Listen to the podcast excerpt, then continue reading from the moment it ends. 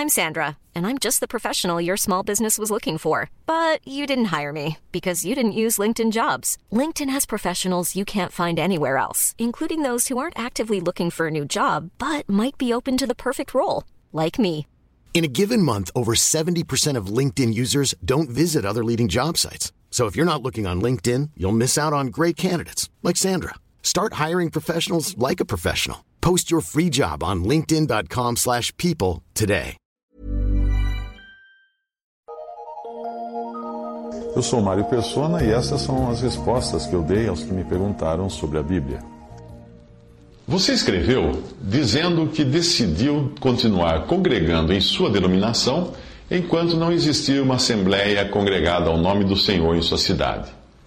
Eu temo que você não tenha compreendido o que é realmente estar congregado ao nome do Senhor e fora do arraial religioso.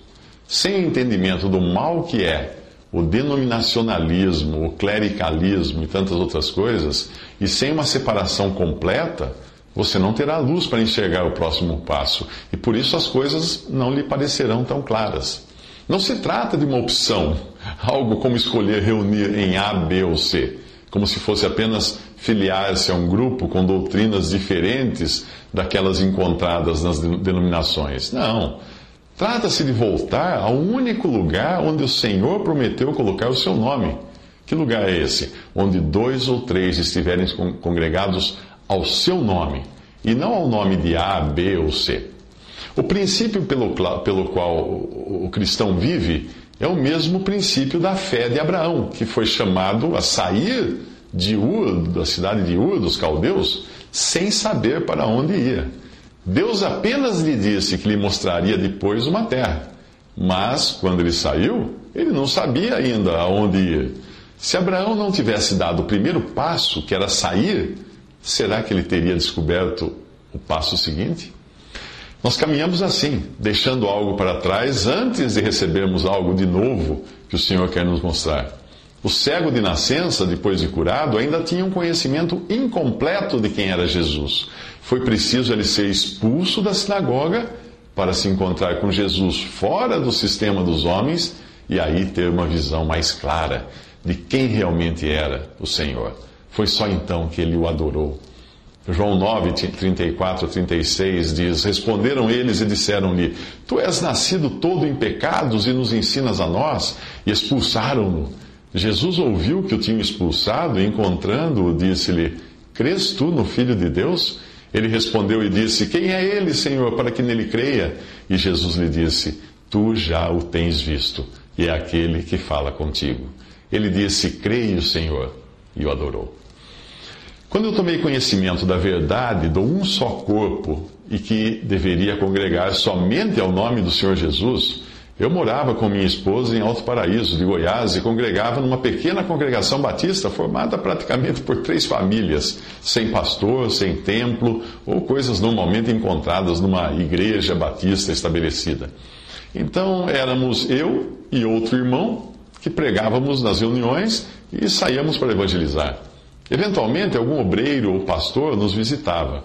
Mas quando eu e minha esposa entendemos a verdade da separação do mal eclesiástico, nós nos separamos daquela congregação e passamos a ficar em casa, fazendo a leitura da palavra. Alguns irmãos de Limeira e Piracicaba iam nos visitar de vez em quando e nós fomos recebidos à comunhão à mesa do Senhor em Limeira e passamos a partir o pão, não como uma assembleia lá ainda, mas apenas como irmãos da Assembleia de Limeira em Alto Paraíso. Somente dois anos depois, quando voltamos a Limeira, que é a minha cidade natal, foi que nós pudemos nos congregar em uma assembleia constituída e congregada ao nome do Senhor. Mas isso durou apenas dois ou três anos, porque a necessidade de trabalho me levou a buscar emprego em São Paulo. Pela dificuldade de alugar um, local lá em São Paulo, nós fomos morar em São Vicente primeiro, onde meu sogro tinha um apartamento vago e todos os dias eu viajava a São Paulo para trabalhar. Nós ficamos seis meses nessa vida, antes de nos mudarmos para São Paulo, onde também não havia uma assembleia congregada ao nome do Senhor. Portanto, boa parte do tempo que nós passamos em Alto Paraíso, São Vicente e São Paulo, nós não pudemos congregar regularmente, mas já estávamos apartados das denominações. e já estávamos em comunhão à mesa do Senhor. Quando nós podíamos, nós viajávamos a Limeira para congregar. O Senhor proveu então para que uma irmã de Piracicaba se mudasse para São Paulo, e depois um irmão e mais uma irmã que havia se convertido em Florianópolis, e aos poucos as pessoas foram se convertendo, ouvindo de outras assembleias, e nós começamos a fazer reuniões em nosso apartamento, que era minúsculo, e no qual algumas pessoas ficavam até no corredor, só escutando a reunião que acontecia na sala, sem poder enxergar o que estava acontecendo lá. Mas logo estava ali estabelecida uma assembleia em São Paulo, naquele apartamento, em comunhão com todas as assembleias em todo o mundo congregadas ao nome do Senhor. Como você pode ver, não, rara, não, não é raro existirem irmãos que se separam dos sistemas e buscam o Senhor uh, quanto ao que devem fazer. Mas pode ter certeza de que em nenhuma circunstância o Senhor lhes mostrará que devem voltar ao sistema religioso dos homens, pois isso seria contradizer a própria palavra de Deus. O jeito é esperar e confiar que Deus proverá. Depois de saber o que você já sabe, Seria impossível imaginar o Senhor lhe dizendo para voltar. Será que ele, que ele iria lhe dizer algo do tipo: vá congregar em qualquer lugar, ainda que ali exista um clero, um homem dirigindo as reuniões, um nome negando a unidade do corpo, elementos emprestados do judaísmo, como dízimos, cantores e templos? Será que ele dizeria, iria dizer para você fazer isso? Se você escutar uma voz dizendo isso, pode ter certeza de que não é a voz de Deus do modo como a vemos expressa na Sua palavra.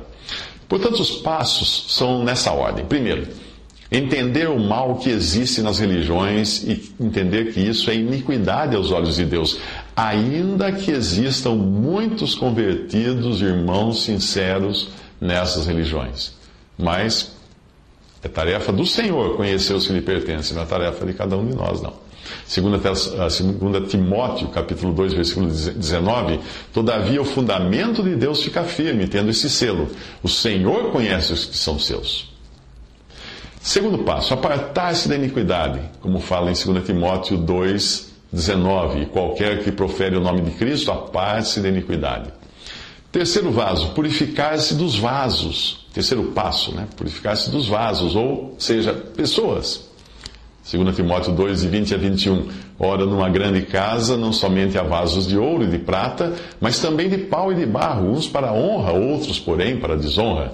De sorte que, se alguém se purificar destas coisas, será vaso para honra, santificado e idôneo para uso do Senhor e preparado para toda boa obra. Quarto passo: deixar de seguir os instintos naturais. 2 Timóteo 2,22 foge também das paixões da mocidade.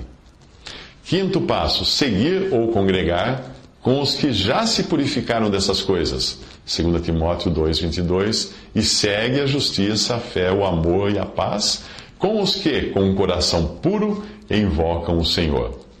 Sexto passo: não faça disso um cavalo de batalha e nem queira entrar em contendas com aqueles que permanecem nos sistemas. Entenda que 2 Timóteo está falando da esfera da cristandade, não de incrédulos.